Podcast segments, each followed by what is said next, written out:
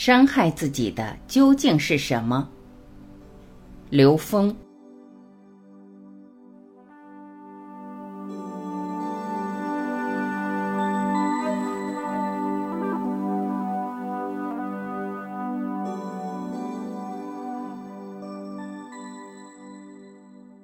所谓赔本这个概念，我们说本是什么？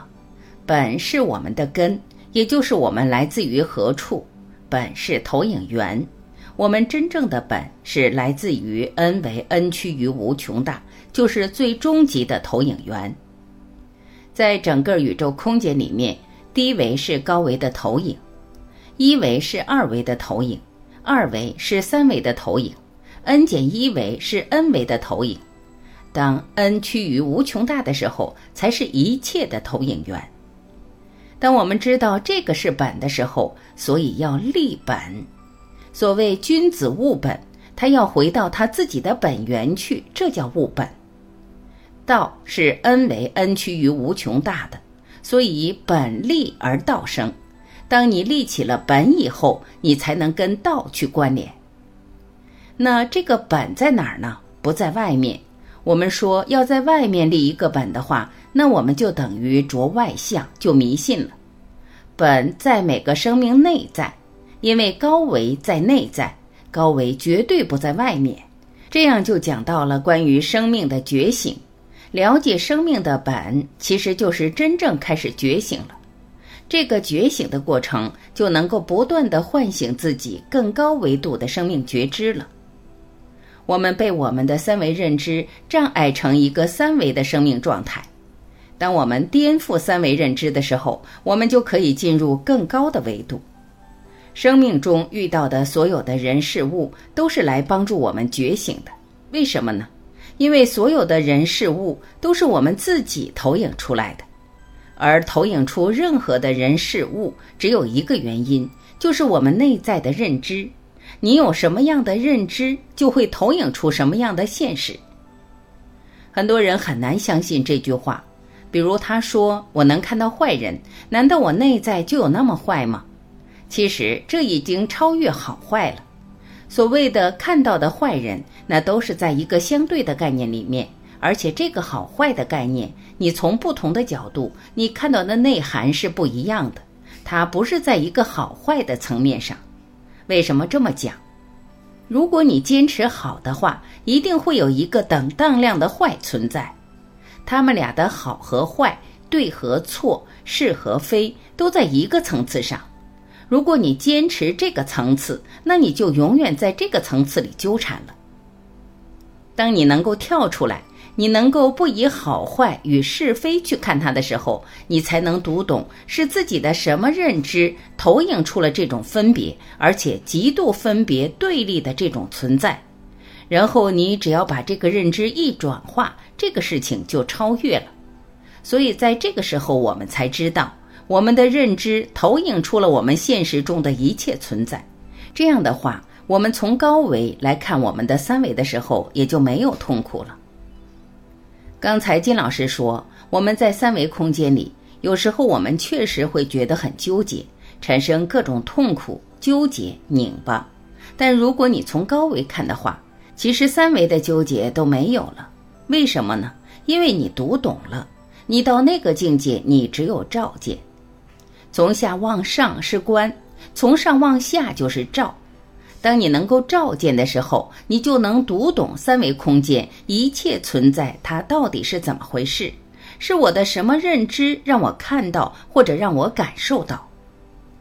在这个时空里面，我们如果持续的在一种有限的认知状态的时候，比如我们的认知就建构在三维的时候，我们内在的这个能量灵魂就会不断的投影到三维空间里面来。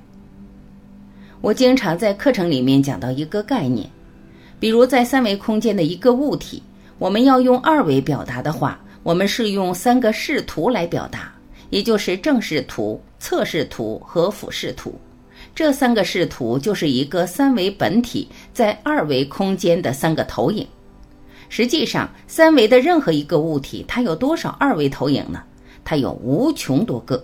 它转一个角度就是一个新的投影。所以它有无穷多。那么升一维，我们的四维的本体的能量结构在三维空间有无穷多的投影，它可以投影出无穷多的三维空间里不同的投影呈现。这些不同的三维投影，在人类的宗教系统里面，就管它叫前世和来生，或者叫梦境，也叫幻觉。它都是在不同的空间里投影出来。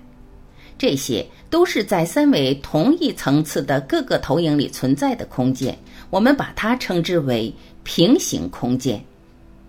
平行空间有纵横两部分，横向的平行空间，它们都是平等的，梦境。幻觉跟现实，它是一种平等状态。如果你感受到是三维同样的感觉的话，同时所谓的轮回、前世和来生也是同样在这个三维空间里呈现的。还有一个平行空间，指的是维度不一样。投影源和投影的像，它也有一个相对平行的关系，它可以一维一维提升。它在下一个维度跟上一个维度之间有着一种平行关联，但是它的特点是什么呢？它的更高一个维度比下一维多无穷多倍的智慧，因为它是投影源，它是驾驭下一维的。上一个维度只要变化，下一个维度一定会跟着变，所以进入高维以后，你是能够驾驭这个时空能量的。我们在现实中很多时候被伤害，其实我们有时候对人说也不好意思。你受伤害其实是自己伤害自己，但是很多人很难相信这句话，都觉得是别人伤害的自己。为什么？因为别人也是你自己投影出来的。为什么要投影出一个伤害你的人呢？这个别人是来提醒你有一个功课。他通过伤害你，让你觉察到你有一个认知，这个认知伤害了你，而这个认知对你的伤害，恰好是对你的一个提示。你对这个认知的颠覆，就能够达到你内在的提升，这叫烦恼即菩提。如果你明白这件事，你再看世间的所有事物的时候，你就会知道，所有的人事物都是来提醒我们自己的。都是来让我们自己内在获得提升的机缘，它是由我们自己内在创造的，内在创造出这些是让我们去觉察认知的。三维空间的一切人事物只有一个目的，来觉察我们的内在认知。你通过外向来看到我们的认知是什么，而所有认知都是障碍，就是所谓的业和罪，所以他给了你一个觉察认知的机会。然后你就可以去颠覆认知，你颠覆认知的当下会出现什么情况呢？你把这个认知障碍在那个当下拿掉的时候，你当下就跟你内在高维关联了。你跟你内在的高维只要一关联，你马上会产生喜悦，这叫法喜。而那个瞬间，你就接通了你的高维智慧了。这个过程就是烦恼即菩提的过程。如果能够了解到这一点的时候，我们再看现实中的所有的人事物，你只有剩下感恩了。你会知道，这个人对你的所有的伤害，其实是来提醒你的，因为你的认知投影出这件事了，投影出这么一种感受了。这时候你就开始自觉了。什么叫自觉呢？他能读这个题了，他知道这是我生命的一道题目，能够发现题目是觉。能读懂题目就是悟，能发现题目又能读懂题目，这就是觉悟。但是我们在读题目的时候也有一个特点，有人读个一知半解就做题，他没读透，他没读透的时候他去做题，最后就做不对。所以你没有读透这道题目，没有彻悟的时候，你做这道题跟你完全没有觉悟的时候做题的本质结果没什么区别。所以必须得读透，读透是什么意思呢？就是你的这道题跟你彻底的觉醒之间有什么关联，也就是跟道有什么关联。这样的话，世间的一切存在都会成为我们直接通道的机缘。这就是佛法讲的八万四千法门，法法通道，术术含道。如果我现在读懂一点，我就去做，可以吗？也可以。但是你没有读透的时候，你做了，即使你拥有了功能，即使你拥有了觉受，即使你能够看到一些别人看不到的图像，但你执着在它的时候，你跟三维的状态没什么本质区别，因为三比无穷大等于零，四比无穷大也等于零，任何有限数比无穷大都等于零。所以这叫一切有为法，如梦幻泡影，如露亦如电，应作如是观。所以你要读，你就读透，读透就是你现在面对的这个题目跟你彻底的觉醒之间怎么关联。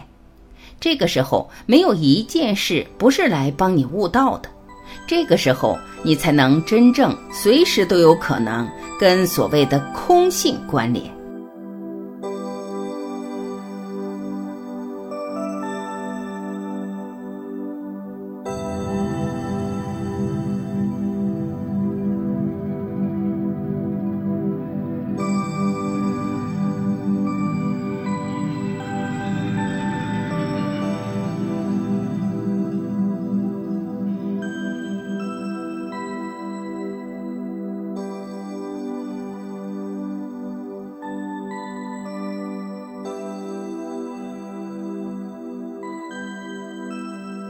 感谢聆听，我是晚琪，再会。